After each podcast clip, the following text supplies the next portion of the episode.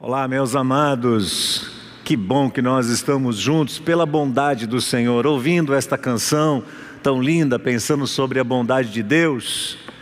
Você deve imaginar aí onde está que se todas estas coisas estão acontecendo e se neste momento a palavra de Deus tem um meio, um caminho para chegar até onde você está, é porque Deus é bom. Se eu estou aqui se eu tenho sobre os meus ombros neste dia a responsabilidade e o privilégio de olhar para as Sagradas Escrituras e de dividir com cada um de vocês esta verdade do Senhor, de fazer uma explanação dela, não é por outro motivo senão pela bondade do Senhor. É a bondade de Deus que nos faz respirar neste dia, é a bondade de Deus que nos faz poder ter comunhão, poder abrir a nossa voz e celebrar na presença de Deus. É a bondade do Senhor que faz com que a gente ouça a palavra de Deus, é a bondade do Senhor que faz com que aqueles que são surdos tenham o privilégio de ouvir essa palavra numa linguagem que podem entender, podem compreender, enfim, todas as coisas provém deste Deus bondoso, misericordioso, cheio de graça, que tem colocado a nossa vida no seu altar e nos abençoado. Portanto, neste dia, louvado seja o nome do nosso bom Deus. Eu quero, dando sequência à nossa, à nossa série sobre o reino de Deus, meditar nesta manhã em mais uma parte do Evangelho de Mateus e sabe, quando a gente pensa no que Jesus falou e nas suas implicações, eu confesso para você que o meu coração fica sobressaltado. Algumas das coisas que Jesus fala, elas são como aquelas marretas gigantes, que aqui na Bahia são chamadas de marrão. Sabe o que é marrão? Aquela marreta pesada de 12 quilos, de 15 quilos, com um cabo bem grande, que quando você bate sobre a rocha, insistentemente, ela não pode uh, sobreviver, ela vai ser esmiuçada com esta marreta. A palavra de Jesus vem quebrando paradigmas. A palavra de Jesus vem modificando circunstâncias, transformando corações, transformando pensamento, dando ao homem uma nova oportunidade de refazer a sua mente e o seu coração. Então eu quero convidar você a ler comigo Mateus no capítulo 5, vamos ler do verso 1 até o verso 12 deste texto da palavra do Senhor. Mateus no capítulo 5, do verso 1 ao verso 12. Diz assim o texto: ao ver as multidões, Jesus subiu ao monte, se assentou e os seus discípulos se aproximaram dele. Então ele passou a ensiná-los. Jesus disse: Bem-aventurados os pobres de espírito, porque deles é o reino dos céus. Bem-aventurados os que choram, porque serão consolados. Bem-aventurados os mansos, porque herdarão a terra. Bem-aventurados os que têm fome e sede de justiça, porque serão saciados. Bem-aventurados os misericordiosos, porque alcançarão misericórdia. Bem-aventurados os limpos de coração, porque verão a Deus. Bem-aventurados os pacificadores, porque serão chamados filhos de Deus. Bem-aventurados os perseguidos por causa da justiça, porque deles é o reino dos céus. Bem-aventurados são vocês, quando, por minha causa, os insultarem e perseguirem e mentindo disserem todo o mal contra vocês. Alegrem-se, exultem, porque é grande a sua recompensa nos céus pois assim perseguiram os profetas que viveram antes de vocês. Este texto, irmãos, é como esta marreta que eu disse, porque Jesus, neste texto, está falando sobre um dos conceitos mais atuais dos nossos dias.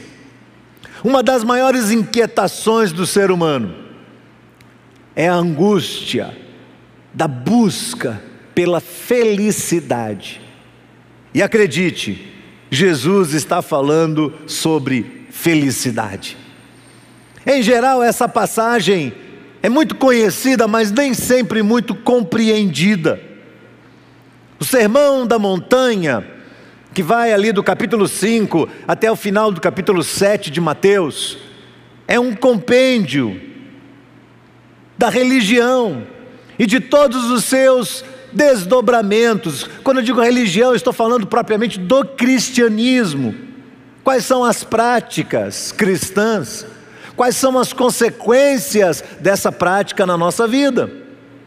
No entanto, parece haver em todo este sermão uma rigorosidade excessiva que de certa forma assusta qualquer pessoa que tenha coragem de verdade de mergulhar fundo nas palavras de Jesus, de explorar aquilo que ele diz.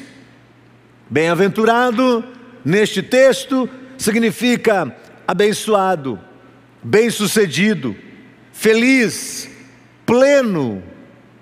Mas ao mesmo tempo, os critérios desta felicidade parecem ser contraditórios diante do conceito de felicidade que a nossa geração adquiriu com o passar dos tempos. Então Jesus diz: Felizes são os pobres de espírito ou os humildes. E o mundo ao nosso redor diz: Não. Felizes são os fortes, Felizes são os poderosos, felizes são os ambiciosos, são os que são suficientes e não dependem de ninguém. Esses são felizes. Jesus vem e diz: Felizes são os mansos.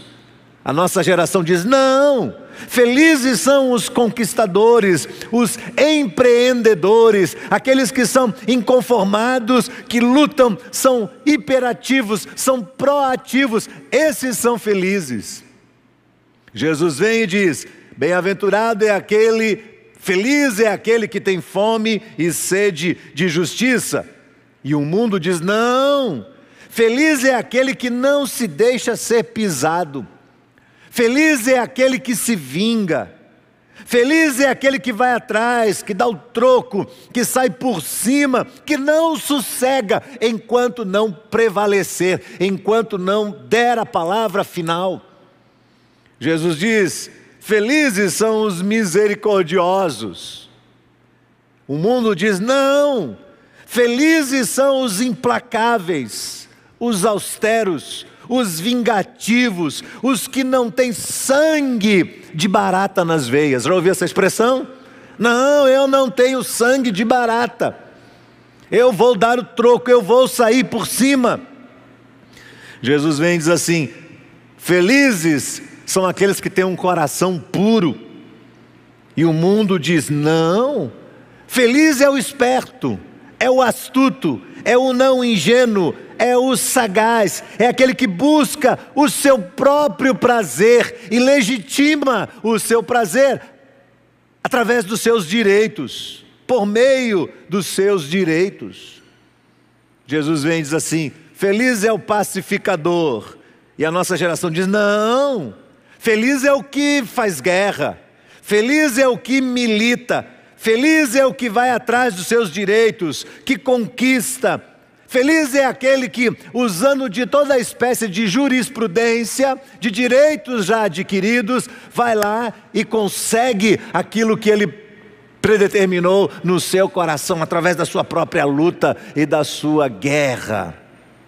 Jesus diz assim: Felizes são os perseguidos. E o nosso mundo diz: Não, Feliz é o livre, feliz é o forte, feliz é aquele que não se permite ser pisado, contrariado, desconsiderado, humilhado. Este é feliz. Você está entendendo o que eu estou falando para você? Jesus diz: Olha, feliz é o camarada que é humilde, feliz é o que chora, feliz é aquele que é manso, Feliz é o que tem fome e sede de justiça, feliz é o misericordioso, feliz é o puro de coração, feliz é o pacificador, feliz é o perseguido.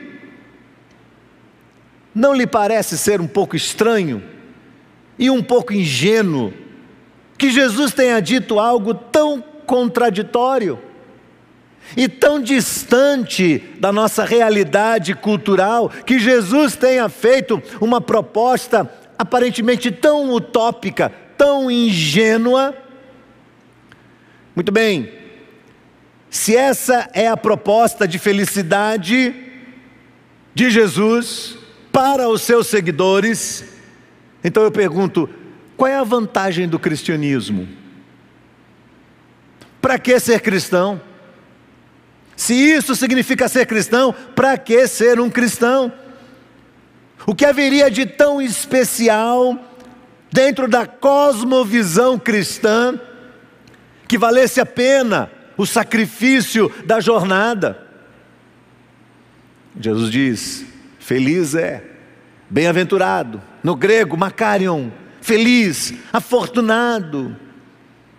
Paulo, o apóstolo, vai usar esta mesma palavra várias vezes no seu texto, mas uma das mais marcantes é 1 Coríntios, no capítulo 6, verso 5, em que Paulo ensina que a glória de Deus é a sua bem-aventurança ou a sua felicidade. Em outras palavras, o que Paulo ensina naquele texto é que ser infinitamente glorioso para Deus é ser infinitamente feliz. Há um livro escrito pelo Dr. John Piper chamado Deus é o Evangelho. E neste livro, falando sobre este assunto, Dr. John Pipe diz que a glória de Deus consiste de que Ele é feliz acima de toda a nossa imaginação. Eu pergunto, você acha que Deus é feliz? Alguma vez você já fez essa pergunta para você mesmo? Você acha que Deus é feliz? Porque todos nós temos no nosso imaginário um conceito sobre Deus. E este conceito sobre Deus varia na cabeça de cada pessoa. Este conceito que nós temos formado pode perfeitamente ter sido emoldurado por uma visão distorcida, adquirida desde a nossa infância, desde a formação do nosso caráter, quando nós ainda éramos crianças pequenas. Qual sua visão sobre Deus? Num acampamento de jovens e adolescentes, esta pergunta foi feita. E deram aos adolescentes a oportunidade de compararem Deus com alguma pessoa, com algum ser. E neste mesmo acampamento, os jovens que ali estavam deram cinco visões sobre Deus. Alguns achavam que Deus era um juiz, um juiz austero, um juiz exigente, um juiz que estava ali elaborando e distribuindo sentenças com uma fala bastante ríspida e um olhar duro. Outros achavam que Deus era parecido com um guarda de trânsito, um guarda que interrompe jornadas, um guarda que tira alegria, um guarda que não quer saber de argumentos, que não quer saber de justificativas, mas está ali com uma caneta na mão para aplicar multas. Outros disseram que Deus era uma espécie de animador sádico. Sabe o que é isso? É uma pessoa que explora os outros, que coloca os outros em, em situações constrangedoras, e de uma certa forma se diverte com isso, e não socorre as pessoas, e não se importa com elas. Outros jovens disseram que Deus lhes parecia um professor indiferente, uma pessoa que entra numa sala, que ensina, que mostra, mas tem o nariz e o queixo para cima e que não está nem um pouco preocupado com o que está acontecendo no meio dessa classe e desvia de todos o seu olhar porque não quer compromisso pessoal com nenhum dos seus alunos. Estas foram quatro visões que eles tiveram. Apenas um grupo apresentou uma visão de Deus como um avô, um avô com as mãos grandes e quentes, que era acolhedor e compassivo. Eu creio que esses jovens precisaram de muita sinceridade, muita honestidade para colocar para fora o seu real imaginário sobre quem Deus de fato é. Verdade é que talvez para muitos de nós, conceber a ideia de um Deus feliz não parece ser algo muito comum. Acontece que nós, quando estudamos a palavra de Deus, vamos começar a compreender aos poucos que sem um Deus feliz, não há um evangelho que vale a pena.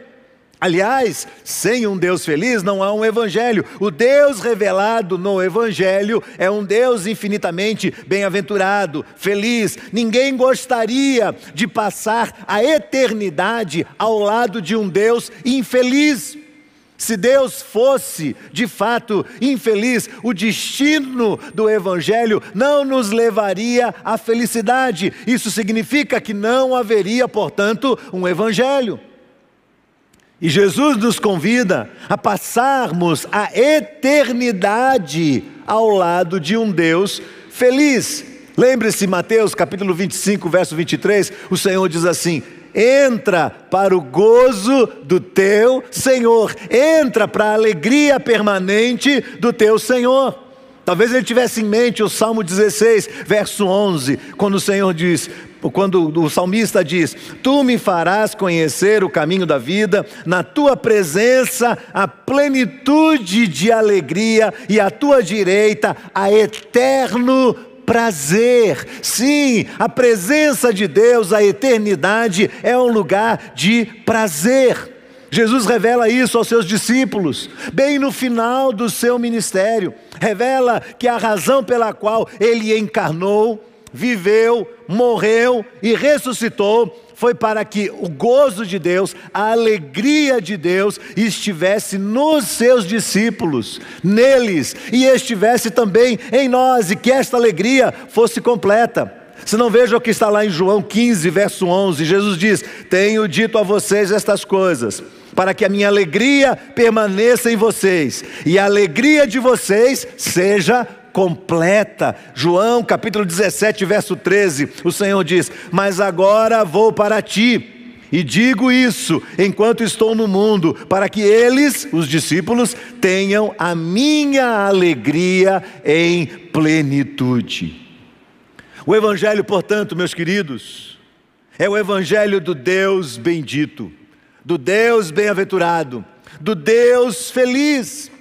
Se existe alguém que entende de plenitude, se existe alguém que entende de verdade do que é felicidade, esse alguém é Deus, na figura plena de Jesus Cristo. Deus é feliz e Deus deseja partilhar esta felicidade plena com os seus filhos. Por que, que é importante que Deus seja feliz? Por que, que é bom ter um Deus feliz no Evangelho? Dr. John Piper, nesse livro, diz que existem três obstáculos que impedem a felicidade de seres humanos aqui na face da terra. Preste bem atenção nisso, fique bem atento. Três obstáculos que roubam de nós a felicidade. Primeiro, nada neste mundo tem valor suficiente para satisfazer os desejos mais profundos do nosso coração. Absolutamente nada. Segundo, ainda que tivesse, nós não temos o vigor necessário para experimentarmos os melhores tesouros deste mundo no seu valor máximo. Ou seja, esta vida humana nunca será perfeitamente apropriada a esse ponto. E terceiro, as nossas alegrias neste mundo acabam, não permanecem. Aliás, nada permanece para sempre. Justamente por isso, se o real objetivo pelo qual Deus nos entregou o Evangelho se concretizar em nossa experiência, então todas as coisas vão começar a mudar dentro de nós, acontecerá uma mudança dentro do nosso coração. Se o prazer de Deus em seu Filho Jesus se transformar também no nosso prazer por Ele, então o objeto do nosso prazer será absolutamente inesgotável. O maior objetivo de Deus é que nós tenhamos por Jesus o mesmo amor que ele teve. Lembra na declaração de Deus sobre Jesus, quando Jesus é batizado e sai das águas, aparece ali aquela nuvem que os envolve e vem uma voz do céu que diz: Este é meu filho amado, em quem me comprazo. Este é meu filho amado, em quem me alegro. Este é meu filho amado, em quem eu tenho prazer. Deus tem prazer em Jesus Cristo. Perceba que Jesus deixou isso claro, João capítulo 17, verso 26. Jesus diz assim, orando pelos discípulos: O Senhor diz: Eu fiz que conhecessem o teu nome e continuarei a fazê-lo conhecido, para que o amor com que me amaste esteja neles e eu também neles esteja.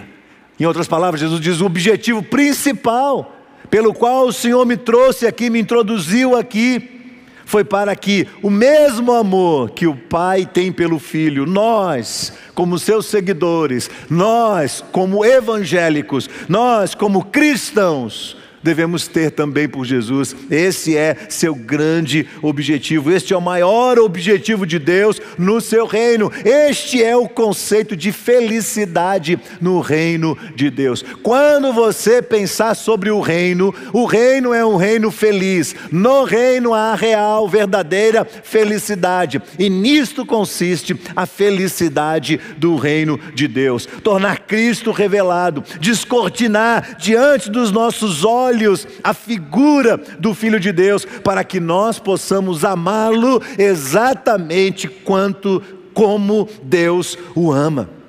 Sabe por quê? Porque sem este requisito, o que nós chamamos de evangelho será apenas uma caricatura, não será evangelho de verdade será apenas uma, uma expressão antropológica da nossa associação com alguma espécie de divindade fantasma, com alguma espécie de mito e não religião de verdade.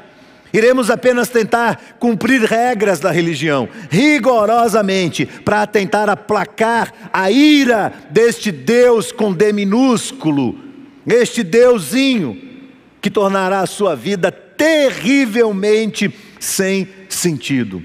Se você não entender que o objetivo de Deus é levar você a amar a Cristo como Deus o ama, sabe o que vai acontecer? A vida cristã, a sua vida cristã, corre o risco de se transformar num tédio, numa obrigação, apenas no cumprimento de normas e regras frias, algo enfadonho, algo desapontador, algo frustrante, algo infrutífero.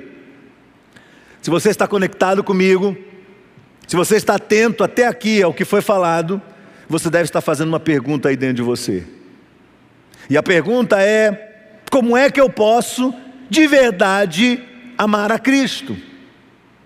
O que há em Cristo Jesus que faz com que eu tenha coragem e o impulso e o desejo e a alegria de firmar com Ele uma perpétua aliança, assumindo todas as consequências daquilo que Ele fala e diz e ensina.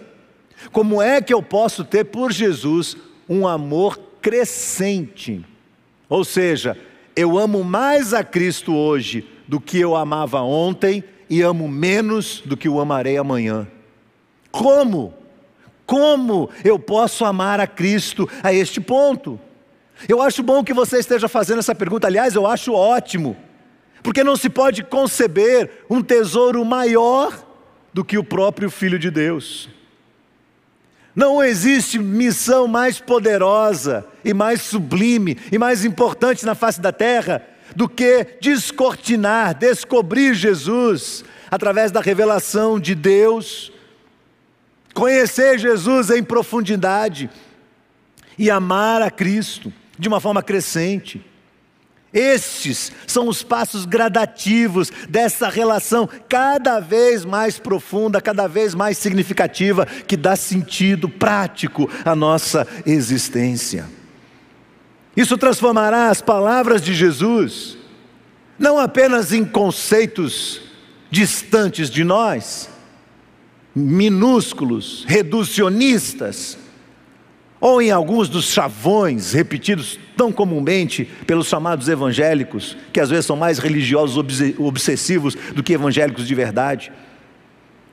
Mas isso transformará a palavra de Jesus numa expressão de vida, de alegria, de felicidade. Bem-aventurados vocês serão, bem-aventurados vocês serão. Nós não iremos ouvir as palavras de Jesus apenas como regras frias. Não mais seremos limitados na nossa capacidade de experimentar esse tesouro inesgotável pela fraqueza humana, por uma tentativa de um esforço humano inútil. Por que não? Porque nós estaremos amando a Cristo de verdade, com o amor de Deus. O mesmo deleite que há no coração de Deus, haverá também no nosso coração ao partilharmos deste amor por Cristo Jesus.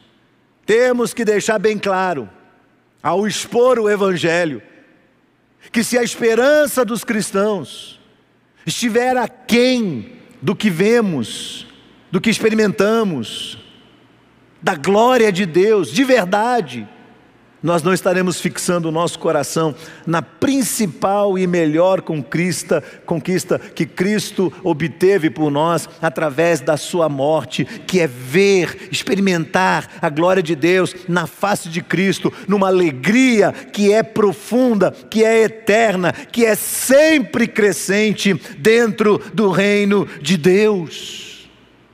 Ora, você não ama quem você não conhece.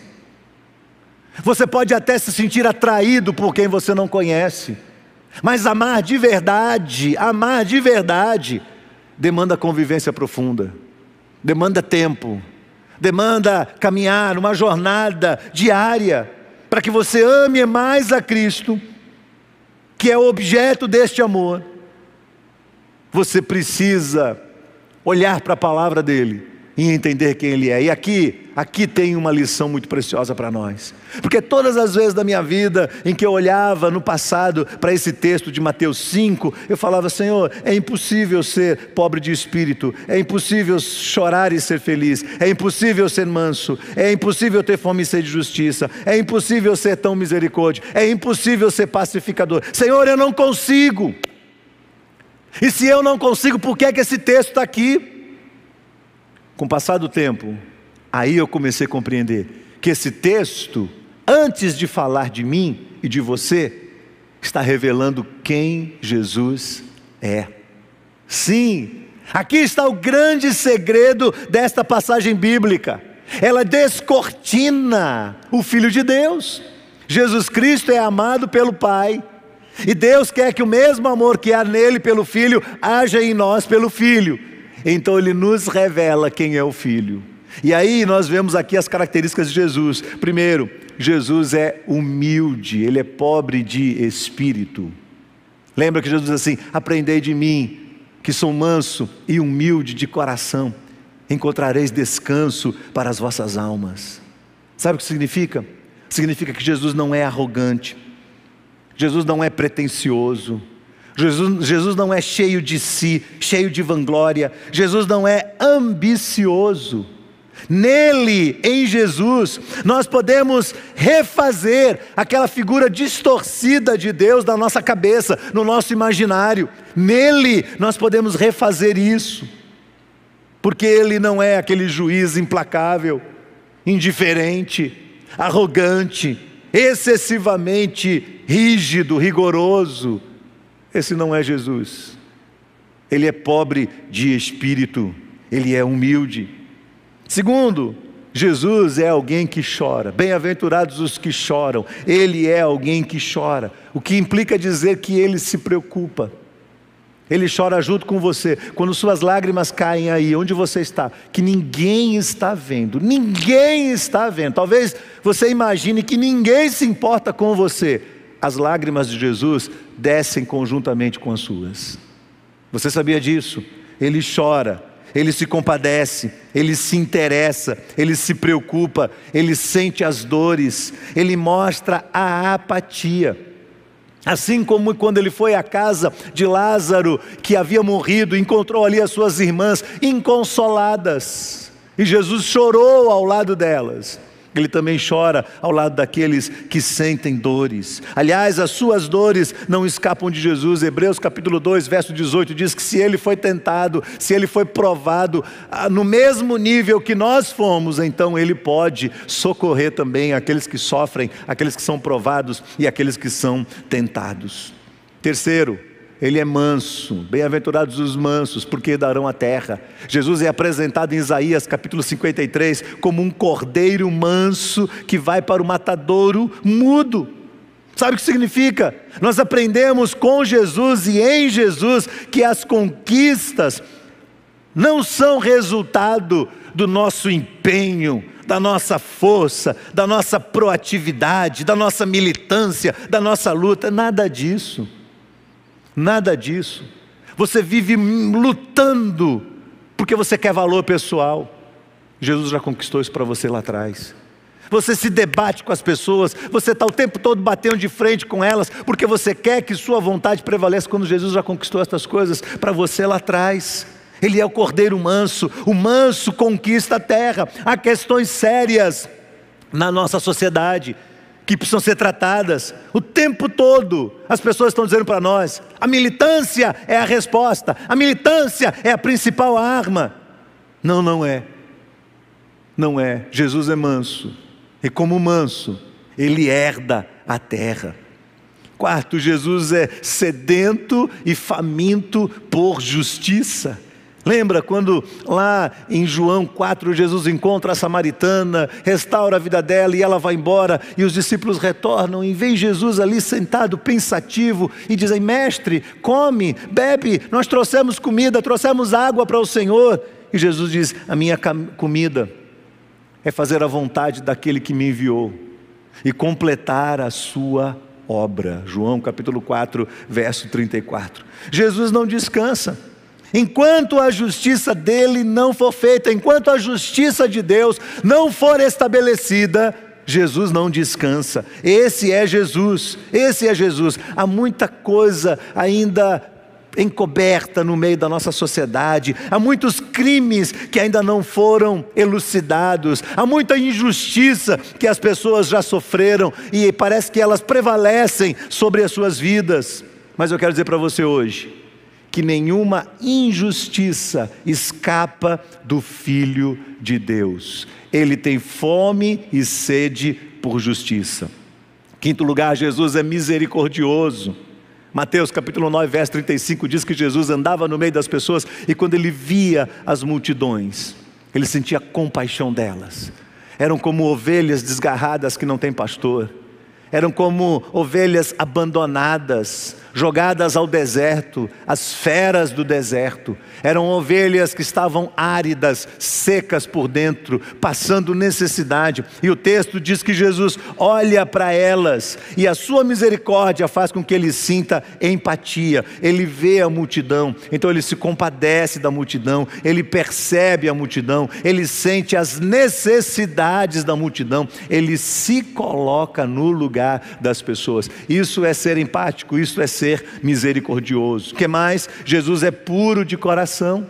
Nele não havia dolo, malícia. Jesus não tinha uma dubiedade de discurso. Nós tivemos um encontro com a juventude agora na quarta-feira falando, quarta-feira passada falando sobre pornografia, como a pornografia tem destruído a vida de muitas pessoas como um vício escravizador. E sabe, às vezes as pessoas não admitem isso. Elas querem viver essa dubiedade, elas têm um discurso, mas elas não têm uma prática real. Jesus não é assim. Jesus é absolutamente sincero. Quando fala de pureza de coração aqui, esta pureza tem dois sentidos. Primeiro, ele não comete dolo, ele não comete pecado. Segundo, tem a ver com simplicidade. Não há nada complicado em Jesus, nada. São as pessoas que querem complicar a palavra de Jesus, são os grandes pensadores humanos que querem complicar a fala de Jesus e querem tá, dar uma compreensão distorcida e talvez eu diria, estranho isso, mas incompreensível daquilo que é simples e claro, visto no amor, na misericórdia do Filho de Deus. que mais? Jesus é um pacificador. O pacificador preza pela paz e não pela guerra. Ele não está atrás de confusão. Advogar a guerra e os conflitos em nome da justiça é coisa nossa, mas não é de Jesus. Jesus simplesmente não faz isso. Por quê? Porque Ele é o Deus da paz. Ele veio para quebrar as barreiras, Ele veio para diminuir o distanciamento, Ele veio para, para tirar aquilo, as trincheiras que nos afastam uns dos outros e de povos diferentes, fazer um povo só. Esse é Jesus, Ele é pacificador. Que mais? Jesus, o Filho de Deus, o Deus encarnado, é feliz porque ele é perseguido por causa da justiça. A dor do Getsemane, que Jesus sofreu, aquele cálice que não passava, a terrível tarefa que lhe atribuía uma dor intensa, teria que ser experimentada, vivida, e a intensidade da dor e da perseguição o acompanhariam por toda a sua vida, mas jamais o impediriam de levar a termo a sua missão de nos resgatar. Esse é Jesus, é um Jesus feliz. Sabe, nós não teremos essas características se de verdade nós não tivermos uma sólida compreensão de quem Cristo é. E se nós não começarmos a amar a Cristo como o Pai o ama. Não adianta eu e você queremos por força própria praticar e viver esses atributos apenas na nossa força pessoal, na nossa força humana. Será uma empreitada totalmente inútil.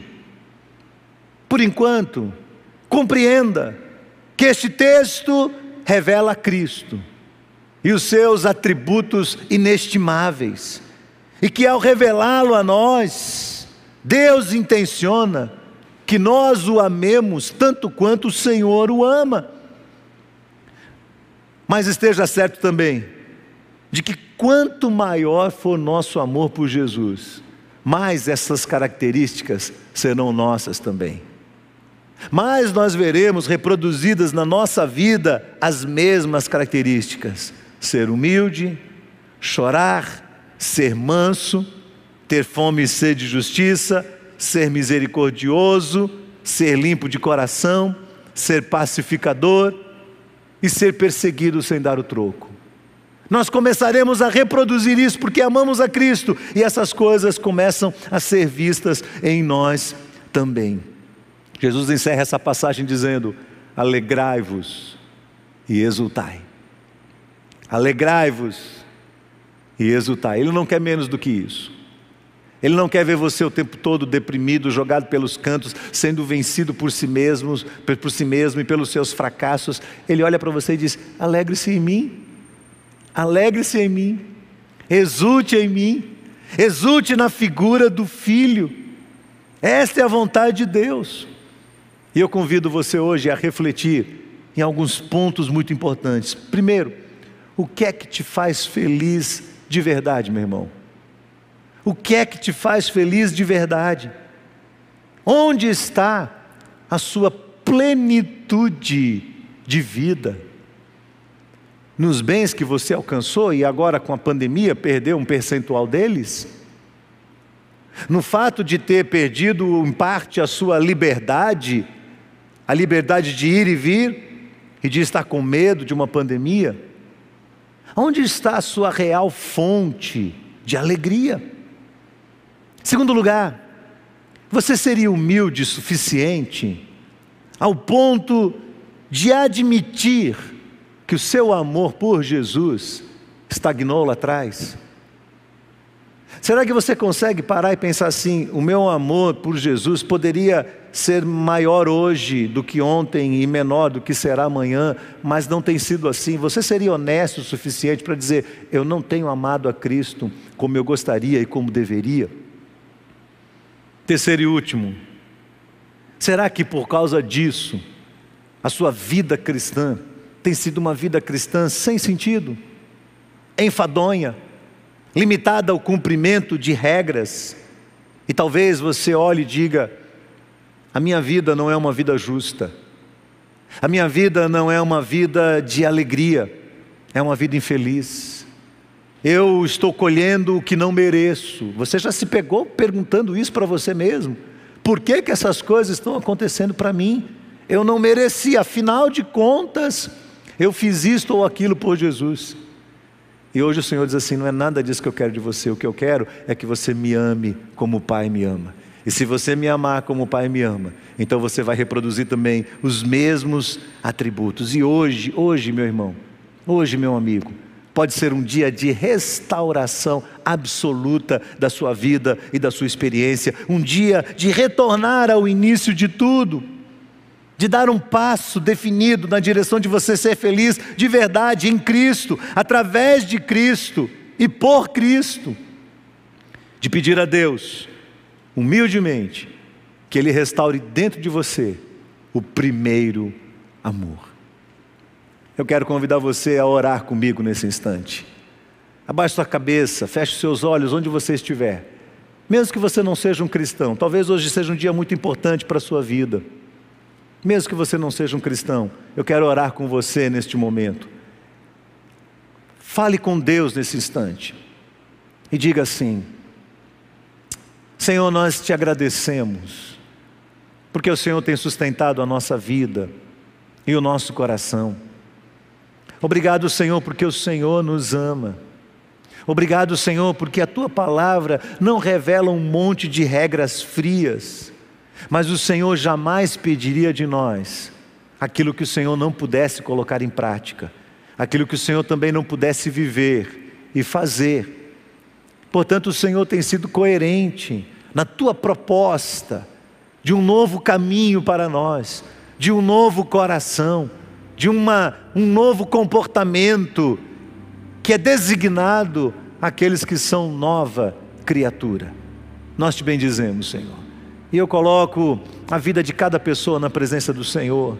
Senhor, ao olharmos para estas passagens bíblicas, às vezes a nossa mente fica confusa, porque nós queremos fazer estas coisas, mas encontramos dentro de nós tantas, tantos argumentos contrários, tanta resistência, e hoje, mais uma vez, a tua palavra vem fortemente batendo no nosso coração e quebrando a dureza do nosso coração. E eu peço ao Senhor que nós possamos ser como o Senhor é, que nós possamos amar a Cristo Jesus tão profundamente como o Senhor ama. Que nós possamos lembrar, Senhor, que o propósito do Senhor é a verdadeira felicidade e que a proposta das bem-aventuranças vem diretamente do Senhor, que é quem mais entende sobre isso, para o nosso coração. Bendito seja o teu nome, Senhor. Abençoa o teu povo. Ó oh, Deus, que como povo do Senhor, nós possamos desejar amar a Cristo, mais do que qualquer coisa nós possamos aplicar todo o nosso coração, os nossos sentimentos, o nosso pensamento na tua verdade, na tua palavra e amar ao Senhor como o Pai o ama também. Bendito seja o teu nome, Senhor. Nós te agradecemos, nós oramos pelo teu povo, em nome de Jesus. Amém. Amém. Deus abençoe sua vida. Se você está conosco, eu quero agradecer. Se você não é membro da IBAN, mas está conosco, é uma alegria poder receber você. Nós queremos estar junto de você. Se você gostaria de entregar o seu coração nas mãos de Cristo, se você gostaria de entregar a sua vida nas mãos desse Senhor, para que Ele esteja cuidando de você, se você reconhece que você precisa dele, há aqui uma taja com um número que você pode entrar em contato conosco, interagir conosco e nós estaremos estaremos orando por você e abençoando a sua vida também com a palavra de Deus. Que Deus abençoe a todos em nome do Senhor Jesus. Que o amor de Deus, o nosso Pai, a graça de Cristo Jesus e a comunhão perfeita do Espírito seja com todos para a glória de Deus, em nome de Jesus. Amém. Amém. Deus o abençoe e uma boa semana em nome de Jesus.